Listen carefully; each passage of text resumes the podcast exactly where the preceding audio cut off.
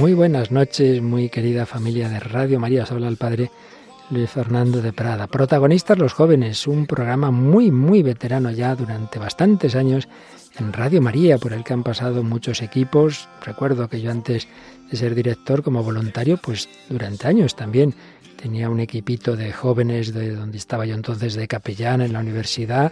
Bueno, pues por aquí han pasado muchos equipos, muchos jóvenes, muchos sacerdotes y en esta temporada se nos incorpora un nuevo equipo, coordinado, dirigido por el padre José Luis Saavedra, él es sacerdote y miembro del hogar de la madre, siervo del hogar de la madre, y con un equipo de jóvenes que enseguida nos va a presentar, pues una vez al mes, martes al mes. Los tendremos aquí, protagonistas los jóvenes, este equipo comienza hoy su andadura en Radio María, les agradecemos el esfuerzo, son siempre, sobre todo los sacerdotes, personas muy ocupadas, pero que también han querido compartir sus reflexiones, su evangelización en esta casa de la Virgen, en esta manera de evangelizar a través de las ondas. Vamos a escuchar este primer programa de protagonistas con el padre José Luis Saavedra y su equipo.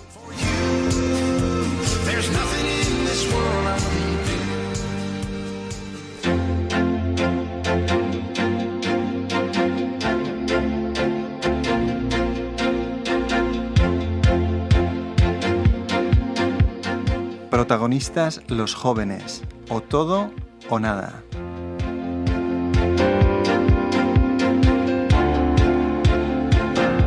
Soy Padre José Luis Saavedra, siervo del Hogar de la Madre, y estoy aquí con Gunther Rauer, Emilio Fra, Javier Sánchez, que son jóvenes también del Hogar de la Madre, que nos van a hablar de su experiencia, de su testimonio en relación al Espíritu Santo. Hoy vamos a intentar indagar un poco en la Sagrada Escritura, en las vidas de los santos, hablaremos de Abraham, en testimonios más cercanos como quizá el de la hermana Claire que algunos conozcáis, o el de Jaime Fernández de Mesa que nos va a contar cómo el Espíritu Santo le ha guiado en su vida. Y nosotros mismos vamos a intentar reflexionar para ver si podemos hacerle espacio dentro de nuestra vida a todos, porque Él nos ama, nos busca, nos quiere.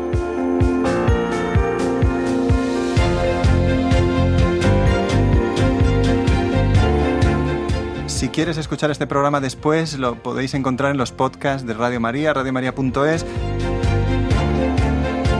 Y podéis escribirnos a protagonistas los jóvenes 2 arroba radiomaria.es. San Pablo dice que el amor de Dios ha sido derramado en nuestros corazones por el Espíritu Santo que se nos ha dado. Entonces los nombres del Espíritu Santo son amor y don, regalo. Dios mismo quiere vivir dentro de nosotros, entre nosotros. ¿Cómo acogemos ese don? ¿Cómo lo recibimos? ¿Cómo lo custodiamos? Pues de eso vamos a hablar.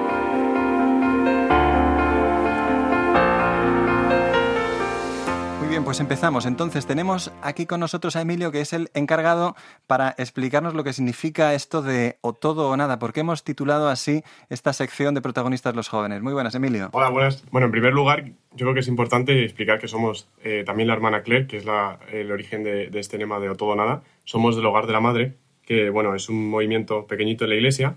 Y bueno, nosotros, los tres chicos, Javier, Unter y yo, eh, somos laicos y tenemos a Padre José Luis, que es un religioso. Y bueno, como muy rápido, un resumen, las tres misiones que tiene el hogar en la iglesia, pues son muy sencillas.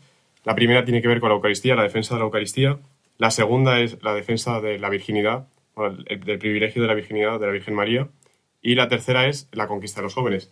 Entonces, bueno, estos eh, organizamos a lo largo del año, pues charlas, bueno, por ejemplo, esto es un medio de formación. También tenemos varios canales de YouTube, como, bueno, En algún, algún, algún día podrá hablar de su labor en algún canal de YouTube.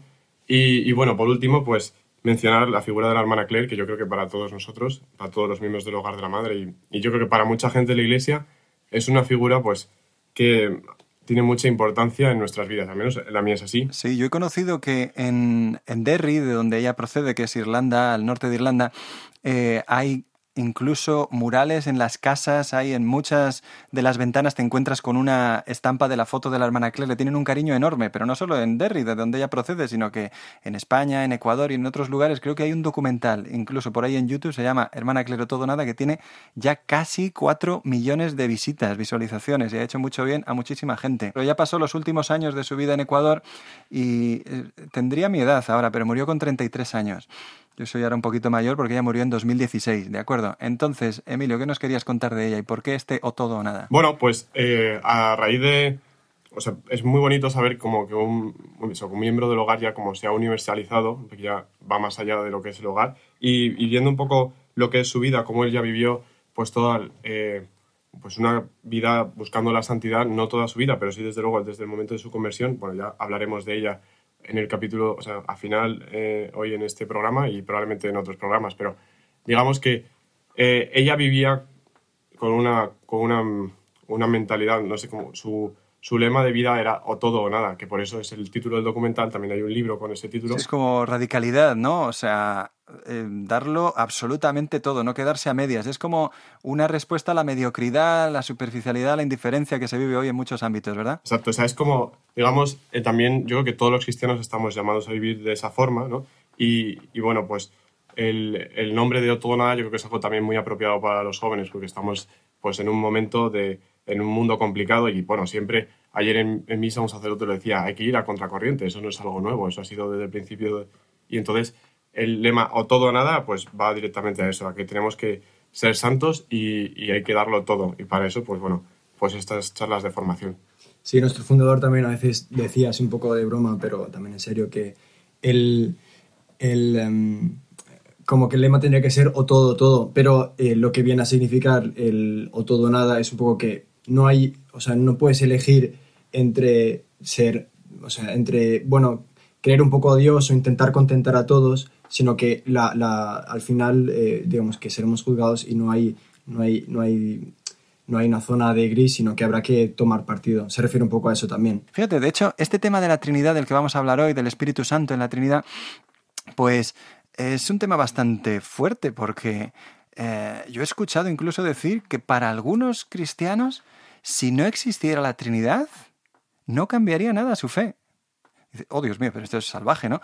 ¿Por qué? Porque no estamos viviendo realmente nuestra fe cristiana, porque no la estamos tomando como ese todo, como el decir, realmente para mí es lo primero, es el primer mandamiento de la ley de Dios, sobre todas las cosas. Y, y para eso pues necesito amar al Espíritu Santo, necesito amar a Jesucristo, necesito amar a Dios Padre sobre todas las cosas. Muy bien, pues o todo o nada es el lema de este programa. Muchísimas gracias Emilio por tu aportación, siempre una maravilla, hay que ver, da gusto. Y ahora vamos a entrar en una reflexión un poquito más profunda sobre lo que significaría esta realidad del Espíritu Santo eh, tal y como nos ha sido revelado.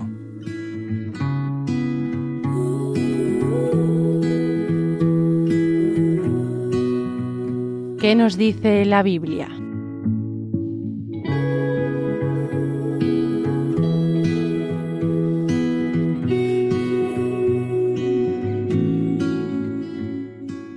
Quería hablar un poco también sobre el Espíritu Santo en la Sagrada Escritura y, esto es importante, eh, entre otros, eh, pues para, para, contestar o para defender nuestra fe, que también es lo que apuntaba usted, que, que hay, hay gente a la que la Trinidad como que no, no, tiene ninguna importancia en su vida cuando en realidad es el misterio de Dios mismo, o sea, es, la forma en la que Dios se ha querido revelar a nosotros y no es de ninguna manera eh, trivial. Y por otro lado, también el, el Espíritu Santo también em, pues es como el gran desconocido, entonces pues también es importante pues aprender de él, porque bueno, pues más o menos entendemos la relación pues entre padre e hijo y a veces nos cuesta un poco la del Espíritu Santo. Entonces, de hecho, eh, hay, hay realidades como los testigos de Jehová, no quiero ponerme muy teológico, en el, que pues no se, em, no se cree en la Trinidad y esto tiene una implicación incluso práctica y por eso también lo digo, que la gente que no está bautizada en el nombre del Padre, el Hijo y el Espíritu Santo, pues no están bautizados por, por la Iglesia y en el caso de querer pues eh, entrar en la iglesia,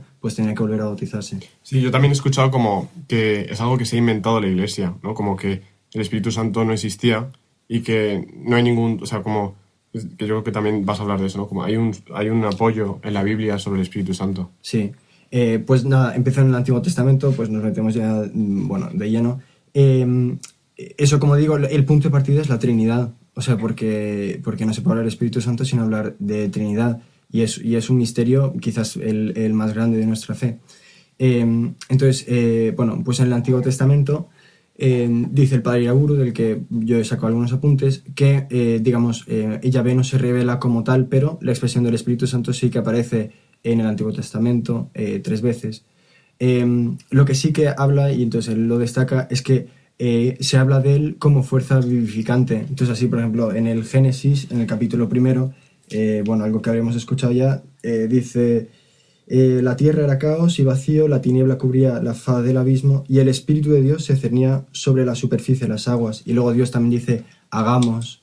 Entonces, pues ese hagamos se refiere a, pues eso, que no está como él actuando como persona misma, sino como, o sea, como persona, digamos, eh, no está solo, sino que la misma dinámica del amor, que bueno, ya digo, no es un poco no es mi apartado, pero solo quiero apuntarlo, que, exige que haya más de una persona y más de dos.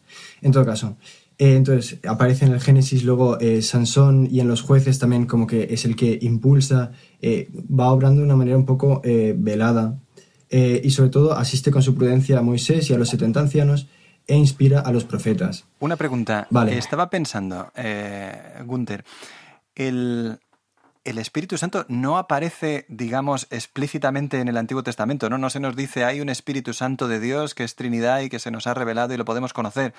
O, conocemos la Trinidad, o es más de esta manera, como un poquito mm, que lo vamos viendo, ¿no? Como el Espíritu de Dios aleteaba sobre las aguas, que dice el Génesis, y es que lo vamos intuyendo, pero solamente se revela en Jesucristo, ¿verdad? Exacto, exacto. Bueno, justo antes de pasar al Nuevo Testamento, sí que quiero destacar un fragmento de de la Biblia que, que, habremos escuchado muchas veces y que por lo tanto eh, lo cito, que, que es eh, Ezequiel 36, que dice, eh, pues que dice eso de, pondré mi espíritu en vuestro interior y haré que caminéis según mis preceptos y guardaréis y cumpliréis mis normas. O sea que ya el Antiguo Testamento anuncia, entonces es, es también bonito ver cómo Dios siempre cumple, Dios siempre cumple sus promesas y además el eh, pues sí, el que, el que ya lo ha anunciado. O sea que no, no podemos decir que, que, aquí no hay ningún fundamento.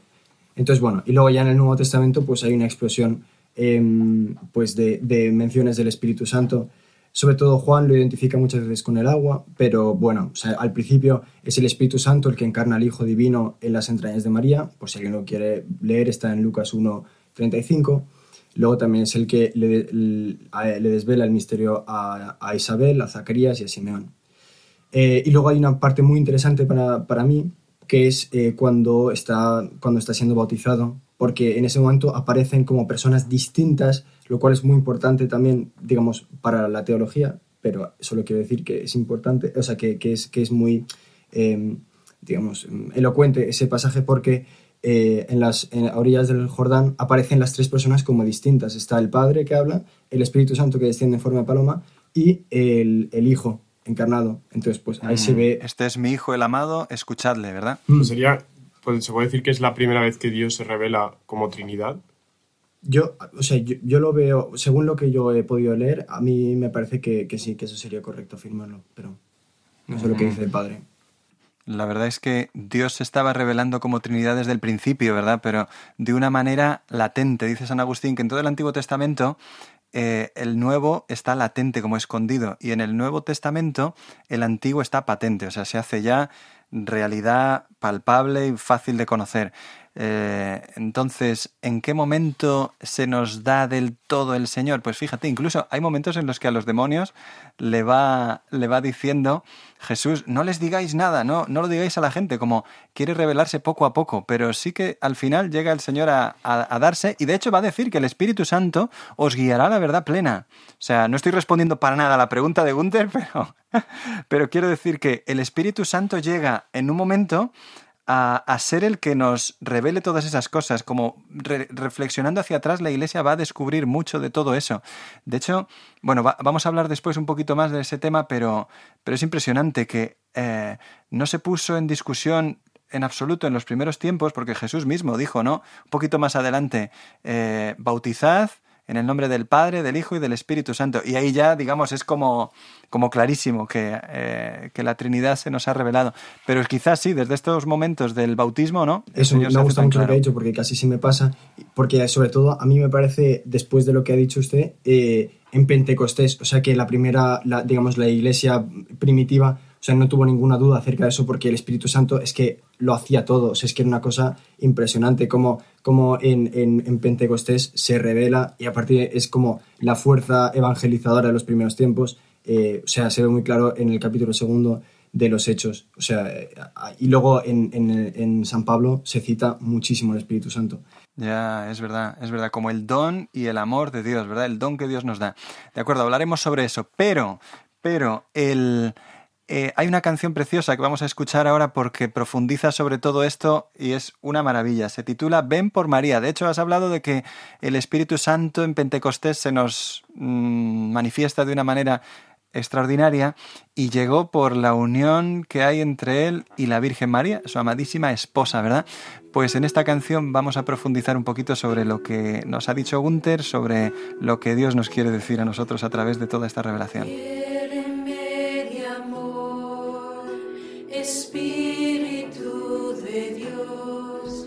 Ven Señor.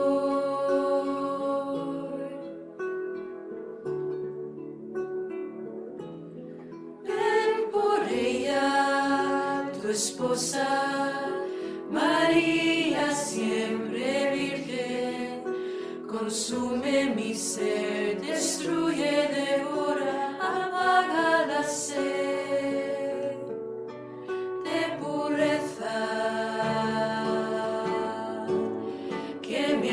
sir.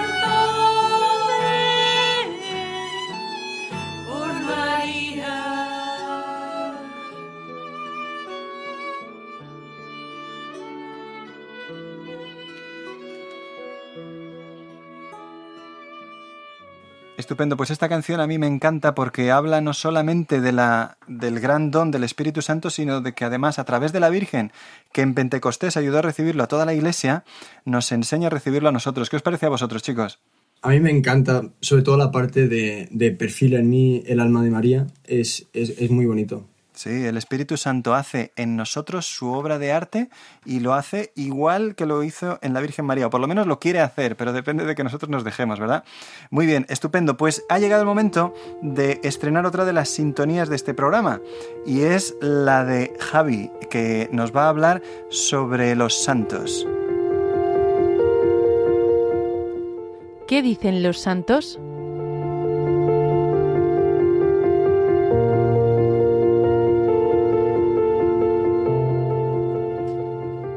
Sobre este tema nos va a hablar Javier. Muy bien, adelante. ¿Qué nos dices, Javier? Sí, para el programa de hoy hemos elegido a Abraham. Es uno de los primeros ejemplos del Antiguo Testamento sobre el tema que estamos tratando hoy, que es el Espíritu Santo y la docilidad al Espíritu Santo.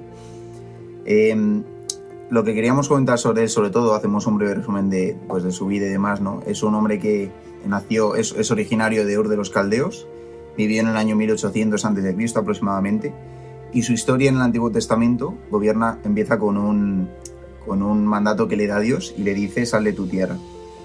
Eh, bueno, aquí lo primero es destacar, pues, precisamente esto, ¿no? Abraham está atento a la voz de Dios, desde, está constantemente, toda su vida está escudriñando su voluntad. Eh, es este el estilo de vida que tiene, ¿no? Entonces es como la primera pista que queríamos dar, cómo uno tiene que estar atento a las inspiraciones del Espíritu Santo, ¿no? Aquí, como decía antes Gunther, en, en la Sagrada Escritura, al principio, en el Antiguo Testamento, eh, el Espíritu Santo no se presenta como tal, sino que habla del Espíritu de Dios, pero ya, ya empezamos a vislumbrar estos primeros, estos primeros signos del Espíritu en la vida de, Abraham en este caso. También destacar que Abraham durante toda su vida es un peregrino, pero no solo Abraham por su estilo de vida, que decían que era semidómada, sino porque la, calidad de peregrino es la condición natural del hombre. El ser humano está hecho siempre para el cambio, eh, en el momento en que se instala deja de crecer, y la vida de Abraham lo que nos, nos indica es precisamente esto, que constantemente eh, Dios te llama al desarraigo, Dios te llama al cambio, Dios te llama a modificarte, ¿no? Porque de otra forma te anquilosas, te empobreces. De esta forma, pues el hombre continuamente está cambiando, está creciendo, está madurando. ¿Qué decimos de Abraham también? Pues Abraham en todo momento ignora el futuro, ¿no? Desde el momento en que Dios le dice, sal de tu tierra, abandona tu familia, abandona tu clan, ¿no? Abandona todas tus costumbres, Abraham queda totalmente despojado de esto. Entonces ignora el futuro, no tiene ninguna seguridad, no tiene ninguna garantía, no sabe cómo va a ser su vida a partir de ese momento, pierde toda la seguridad de su familia, pierde toda la seguridad de su entorno y le obligan a irse a una tierra extranjera. En esta tierra pues no tiene ningún, ninguna seguridad, está totalmente desprotegido, está totalmente a merced de la voluntad de Dios.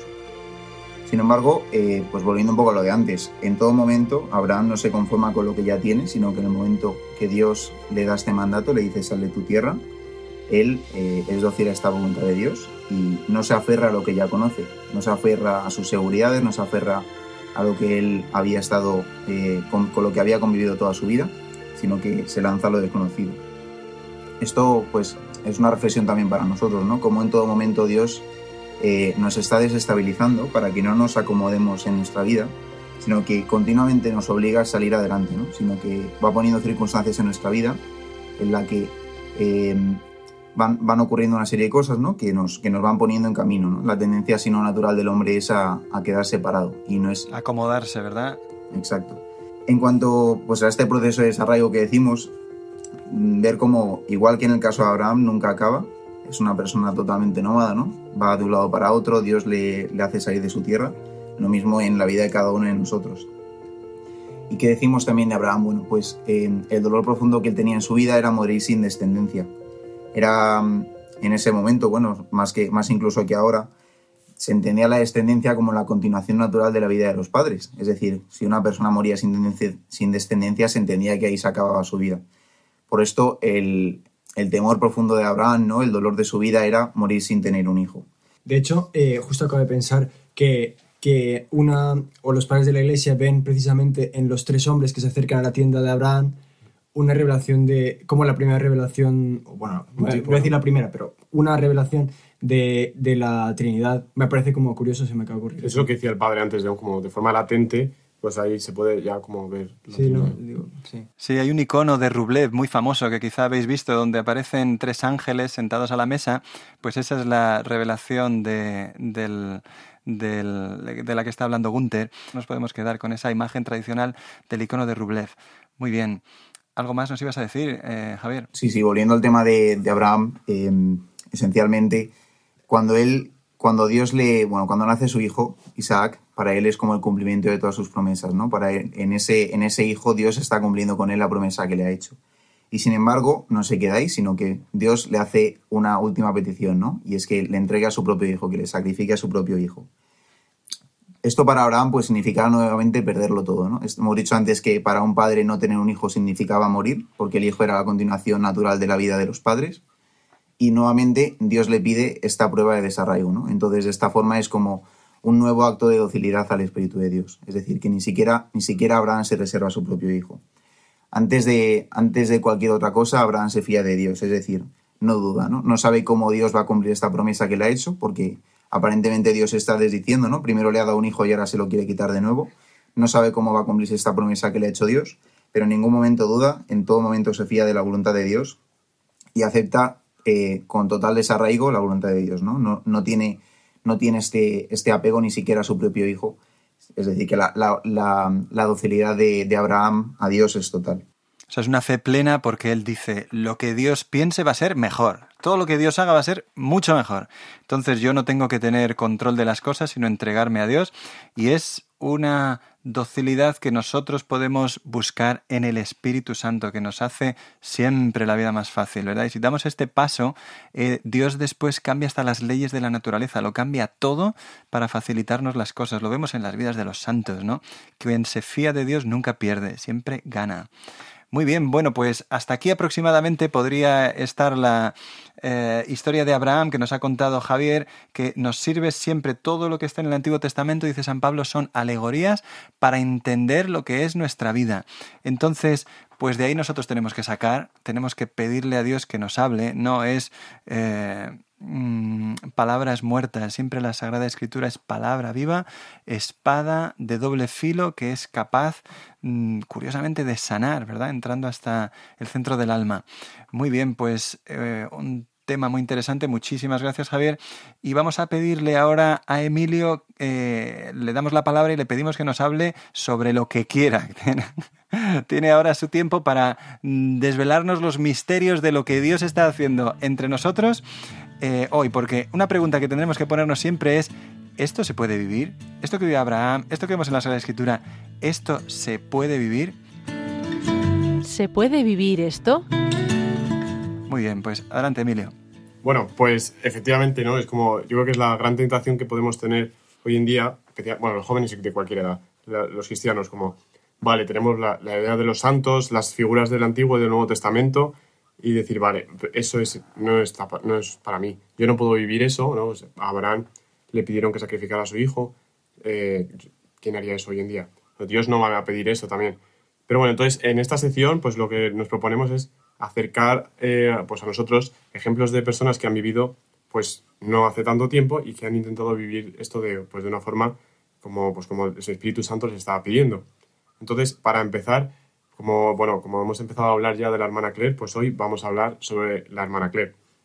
Entonces, bueno, vuelvo a invitar a la gente, si quieren, pues a ver el vídeo en YouTube, que es muy fácil encontrarlo, todo nada. Y además, si hay alguien que le ha gustado ese vídeo, que es de donde yo he sacado esta información, pues hay un libro, que además está en PDF gratis en Internet también, que se llama exactamente igual, o todo nada, hermana Claire. Entonces, en ese libro, pues es muy interesante, bueno, para quien no lo conozca, la hermana Claire es una es conversa, o sea, ella era de familia cristiana, pero no tenía una educación cristiana en virtudes, no conocía muchas cosas de la fe católica, conocía algunas, pero no todas. Entonces, para ella el Espíritu Santo era un desconocido. O sea, ya supongo que en catequesis le habrían explicado lo que era la Trinidad, pero no caló ese mensaje. Entonces ella no sabía qué era la Trinidad. Entonces, cuando ella se convierte, que bueno, tiene un momento muy fuerte de conversión, pues ella no sabe nada, es- desconoce todo esto y es un camino de poco a poco ir conociendo lo que es el Espíritu Santo y la labor que, que tiene en su vida, en su apostolado y en su vocación. Entonces es muy bonito también porque da esperanza, ¿no? Porque pues pasa de prácticamente, pues, no bueno, prácticamente no, de no saber nada a vivir con una intensidad muy fuerte la relación con la Trinidad y con el Espíritu Santo especialmente. Entonces, bueno, pues en un primer lugar yo pondría como que ella busca desde el principio en cuanto de su conversión, busca una entrega total a Dios. Y esa entrega se concreta a través de lo que el Espíritu Santo pues le va poniendo en el corazón. ¿no? Yo creo que esto es algo que, que tenemos que vivir todos los cristianos. Em, bueno, o ella va viendo pues cómo el Señor le va pidiendo cosas y eso, pues ella enseguida en su cuaderno de oración o donde fuera, va pidiendo ayuda al Espíritu Santo, ¿no? O sea, se da cuenta de que tiene en el Espíritu Santo un aliado para hacer y cumplir la voluntad de Dios. Y además creo que, es que así tenemos que vivir todos. Y bueno, hay una experiencia muy bonita que tiene la hermana Claire, creo que es en el noviciado, también sale en el libro detallado, que es, ella tiene una, eh, experimenta en la oración que la Trinidad vive dentro de ella. O sea, tiene una experiencia de, bueno, no sé si sería correcto decir mística o bueno, pero experimenta la Trinidad dentro de su corazón, ¿no? Y entonces de ahí viene su nombre religiosa, que bueno, eh, es varias, varias cosas, hermana Claire de la Trinidad, también del Inmaculado Corazón de María, pero bueno, hermana Claire de la Trinidad. Entonces ella, bueno, ¿quiere decir algo, padre? No, no, estupendo. Me parece muy bien todo el enfoque que le estás dando. Una cosa muy bonita de su conversión es que en el momento en el que ella besó la cruz en la, en la eh, liturgia del Viernes Santo, volvió a su banco, empezó a llorar y, y, una hermana le preguntaba, ¿qué te pasa? ¿Estás bien, Claire? ¿Estás bien? Y ella dijo, Dios me ama. O sea, se quedó admirada y por eso quizá este nombre de la Trinidad, porque para ella algo que hasta entonces no contaba nada, se convierte en un misterio fundamental de su vida. Muy bien, muchas gracias, Emilio. Sí, bueno, y pues luego un par de cosas también que yo creo que son pues muy consoladoras de todos los santos, ¿no? Pero bueno, pues en este caso de la hermana Claire, ella era muy consciente de su fragilidad y en el propio, pues eso, en el libro, no tanto en el documental, pero en el libro, pues se ven momentos en los que ella no, no llegaba, ¿no? O no podía y, y tenía pues sus defectos, como todo el mundo, y sus pecados. Entonces ella ahí confiaba muchísimo en el Espíritu Santo, en la labor que el Espíritu Santo, o sea, en que donde ella no llegaba, el Espíritu Santo iba a llegar. Y en sus propios defectos y en sus propias faltas y donde ella no podía poner amor, pues el Espíritu Santo lo ponía por ella. Entonces, es como esa confianza en el Espíritu Santo, yo creo que es muy interesante. Yo creo que lo han vivido todos los santos y es algo que, pues, poco a poco tenemos, bueno, o, o ya tenemos que aprender los cristianos a vivir así, ¿no? Y y bueno, también eso, está relacionado, pues hay momentos en los que la hermana Claire pues, eh, tenía experiencias muy bonitas y otros momentos en los que ella no tenía esas experiencias en la oración, ella llegó a dudar de su vocación, llegó a dudar pues del amor de Dios, porque pues no lo experimentaba, ¿no? No tenía esa experiencia sensible, pero no perdió nunca la fe en, en, el Espíritu Santo, en el amor de Dios, o sea, aunque lo dudase, en el fondo tenía una convicción, ¿no? Hacía un acto de la voluntad en mantenerse firme y eso no se traslucía en su vida. O sea, a lo mejor ella tenía interiormente un sufrimiento porque no experimenta eso, pero seguía haciendo lo mismo que hacía antes o incluso más, ¿no? O sea, se daba totalmente y se entregaba totalmente. Yo creo que eso también es muy interesante porque hoy en día es una gran tentación nuestra como vivir, pues, pues bueno, según pues nos marcan los sentimientos, lo que nos apetece y es importante aprender, pues eso, ¿no? Si tomamos una decisión eh, y si es buena, si nos decidimos hacer la voluntad de Dios, a seguir a Jesucristo, pues es como, pues como en el matrimonio, ¿no? En las buenas y en las malas, no solo cuando las cosas acompañan. Buenísimo. Y bueno, para ir terminando ya con la hermana Claire, eh, hay una cosa también que es muy interesante, es sobre el apostolado, porque a veces ella tenía la experiencia de hablar a jóvenes, ella ha estado, pues eso, ha estado en España, estuvo en Estados Unidos y en Ecuador, y, y en cada contexto, pero tenía la experiencia de hablar a jóvenes y que no le entendían, o a lo mejor poner, hacer actividades de formación, como que había un abismo entre lo que ella proponía y lo que la gente estaba viviendo, o entre lo que a lo mejor un sacerdote podía predicar en misa o un catequista decir una charla y lo que la gente incluso estaba preparada para entender. Que no es como ella lo, pone en su, en su cuaderno de oración, ¿no? Y decía que, que, bueno, que ella, que no le tocaba a ella como cambiar lo que se le había, o sea, lo que había recibido, ¿no? Ella también habla sobre la doctrina de la Iglesia Católica, sobre los mandamientos, sobre la moral, y entonces dice, nosotros no podemos alterar esto, o sea, presentamos lo que la fe tal y como es, y es el Espíritu Santo el que va a hacer que la gente la entienda. O sea, como decía, como era muy consciente de que tú a lo mejor la fe propone cosas que son muy difíciles de vivir y, y claro, una persona te lo va a rechazar, pero ella experimentaba que era el Espíritu Santo el que hacía que la gente aceptara eso, que son cosas que incluso podrían ser, por ejemplo, en el caso de Abraham es muy fácil, ¿no? Matar a tu hijo, pues es, es hasta irracional. Entonces, como que es el Espíritu Santo, tiene una frase que dice, el Espíritu Santo les hará entender. ¿no? O sea, a mí me ha, me ha hecho reflexionar esa frase, como por eso a veces tenemos la experiencia hablando con otros jóvenes de que defendemos posturas que son casi hoy en día indefendibles, aunque en realidad no es así, porque casi siempre todo se puede razonar muchísimo, pero como partimos de puntos muy diferentes, pero hay que confiar en que el Espíritu Santo nos está ayudando y, y como poco a poco va a ir ayudando a entender a la gente en sus corazones. Ujú, Muy bien.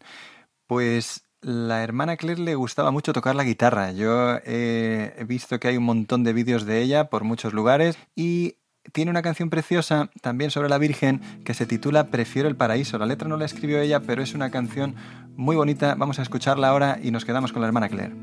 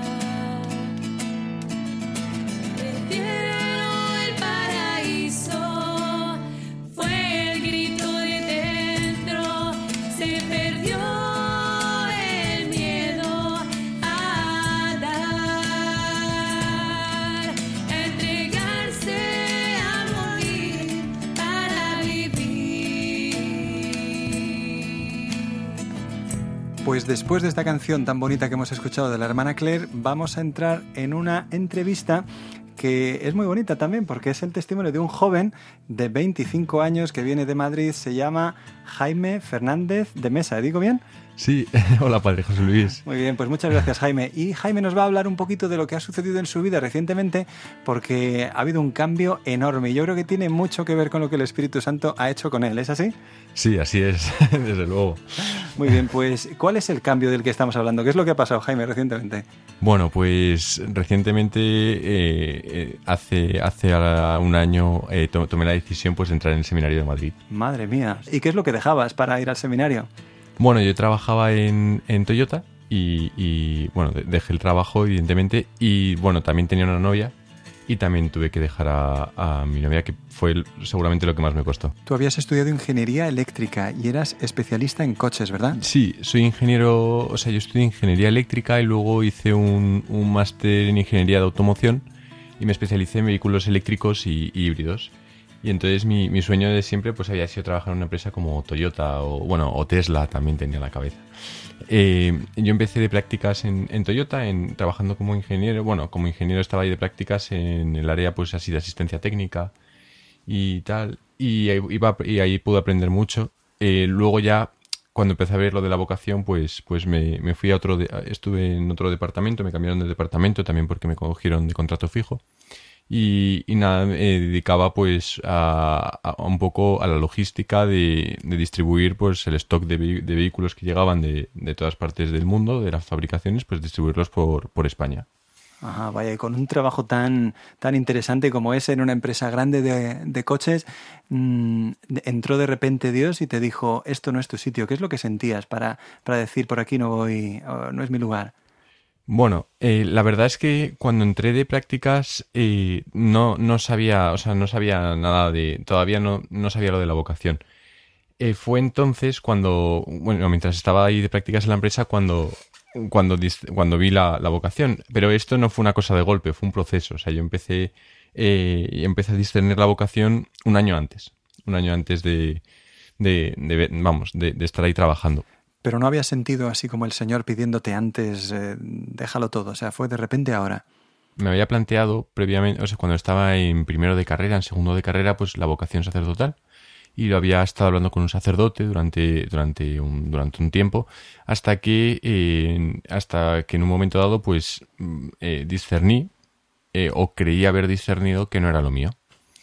Entonces, bueno, empecé a salir con, con una chica, y, es verdad que al año de estar saliendo con esta chica, pues eh, me volvieron las inquietudes. Me volvieron las inquietudes y ya no solo de vocación sacerdotal, sino inquietudes de que tenía en el corazón, pues el corazón me gritaba y me pedía algo que no sabía lo que era.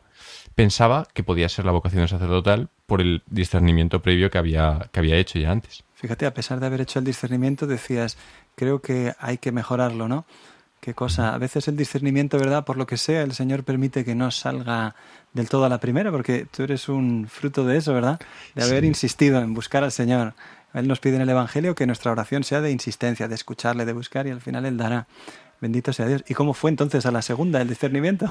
Bueno, es verdad que la primera vez yo enfocaba mal el discernimiento, porque es verdad que buscaba más bien una señal externa, algo que me que viese que Dios me llamaba desde fuera al sacerdocio, y lo que no me daba cuenta es que esto lo llevaba por dentro, o sea, que, Dios que desde el principio Dios me había creado con un corazón de, de sacerdote.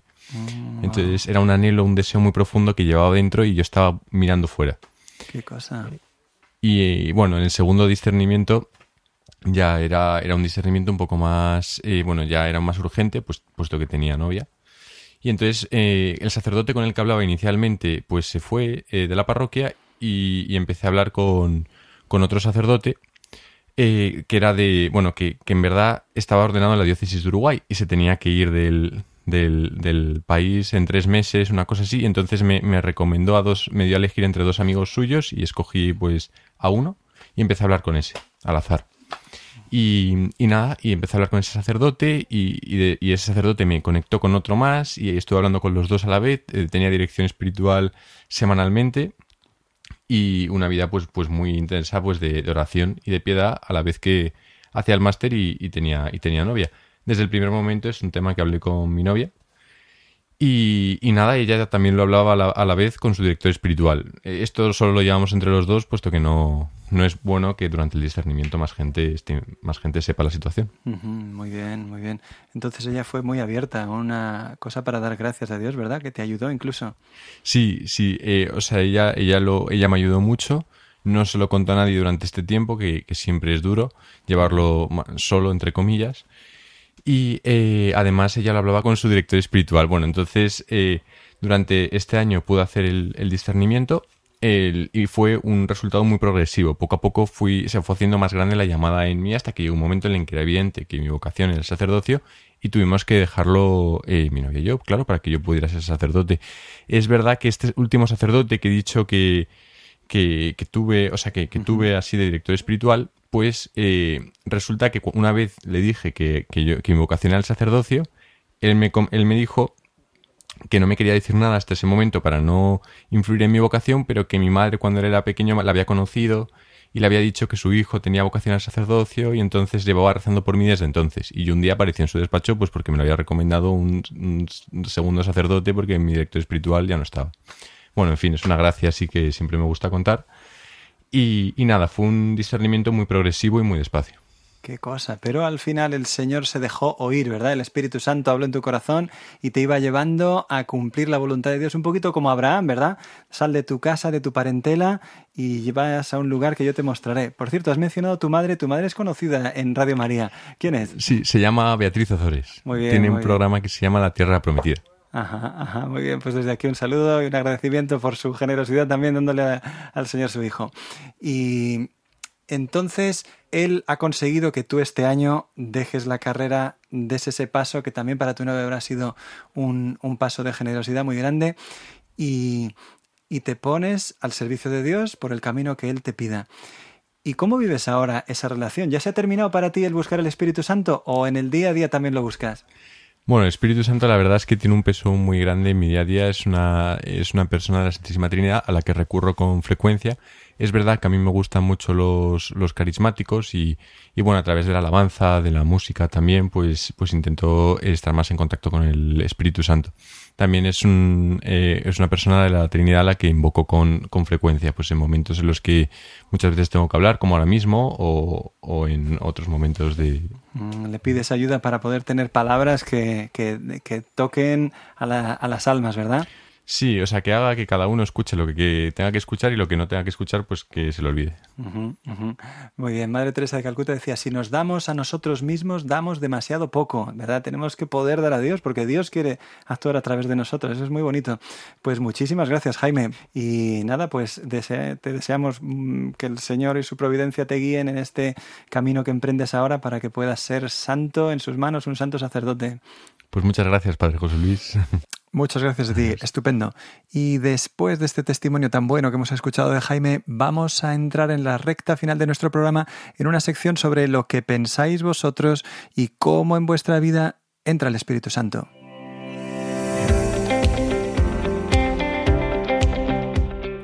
¿Qué decís vosotros?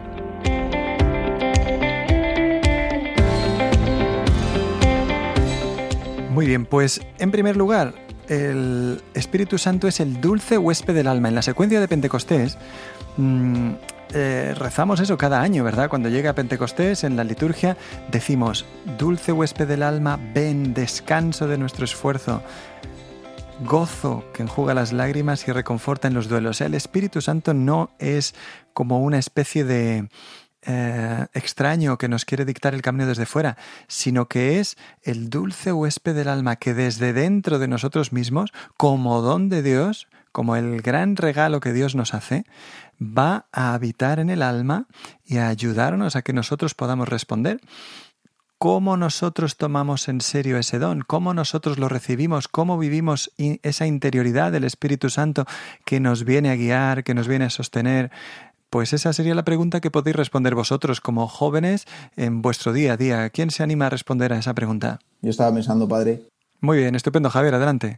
pues un poco mi experiencia, cómo ha sido este tema en mi propia vida. Y, y es que puedo pensar varios ejemplos, pero me viene uno a la cabeza y es eh, pues un momento en mi, en mi vida cuando tenía 17 años en que, en que estaba un poco más alejado de la fe. Y bueno, yo me fui de Erasmus a, a Inglaterra y ahí teniendo un poco la ocasión de hacer un poco lo que yo quería sin, sin que nadie me supervisase, ¿no? ni tener que dar explicaciones a nadie. Eh, sin embargo, hubo algo que me impulsaba a seguir, pues por ejemplo, eh, yendo a misa o a seguir rodeándome de gente que, que estaba en la iglesia.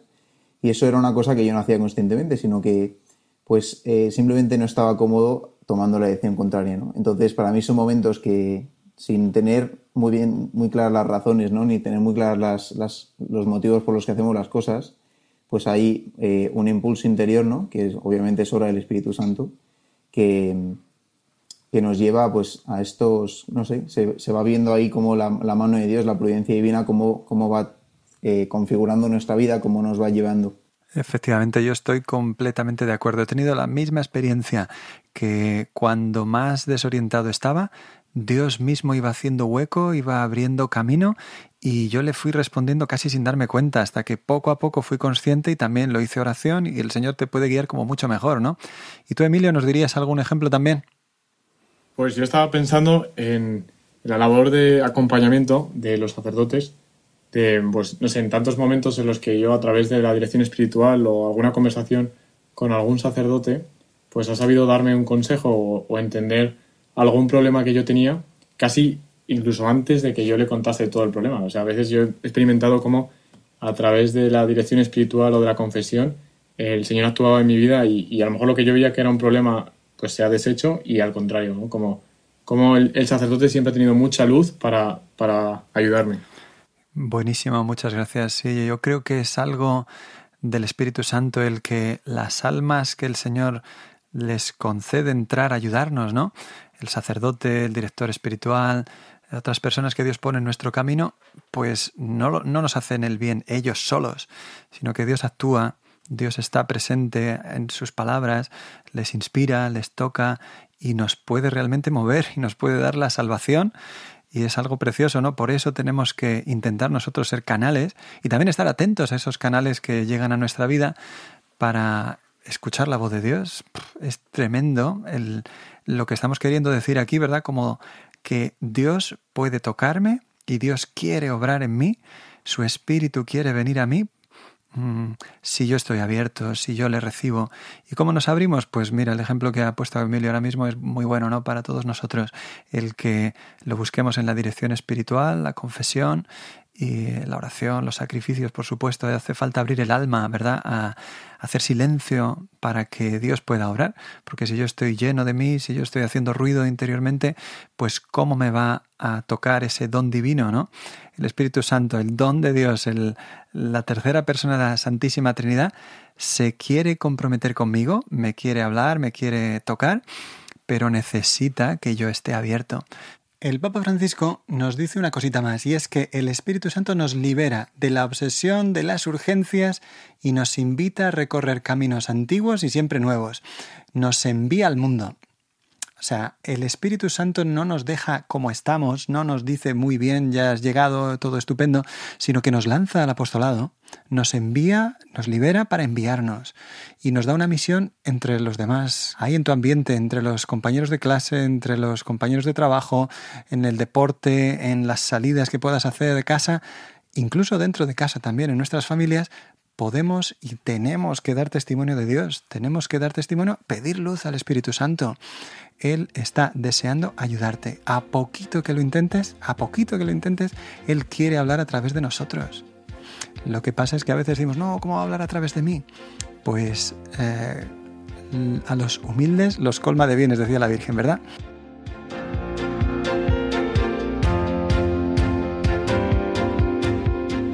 Muy bien, bueno, pues con esta última reflexión hemos llegado al final de nuestro programa. Protagonistas los jóvenes o todo o nada. Radio María, estás escuchando la radio de la Virgen y le damos muchas gracias a ella por hacer esto posible, que la evangelización llegue a nuestras casas. Si quieres volver a escuchar este programa, lo tienes en los podcasts de Radio María, en radiomaria.es. Puedes escribirnos a protagonistas los jóvenes 2 arroba radiomaria.es, ahí estaremos encantados de responder a vuestras preguntas, vuestras inquietudes, lo que sea. Hoy hemos hablado sobre qué dice la Biblia sobre el Espíritu Santo, qué nos dicen los santos. Hemos eh, visto la figura de Abraham en la Sagrada Escritura. Hemos eh, profundizado un poco sobre si esto se puede vivir a través de la, del testimonio, la entrevista que tuvimos con Jaime Fernández de Mesa y les hemos preguntado a nuestros acompañantes en el programa de hoy ¿Qué decís vosotros? ¿Qué os parece si esto se puede vivir como lo vive un joven? Estos jóvenes entre nosotros eran Gunther Rauer, Emilio Fra, Javier Sánchez y yo que os hablo soy padre José Luis Saavedra, siervo del Hogar de la Madre. Esto es Protagonistas los Jóvenes o Todo o Nada. Muchas gracias, que Dios os bendiga. Hasta la próxima.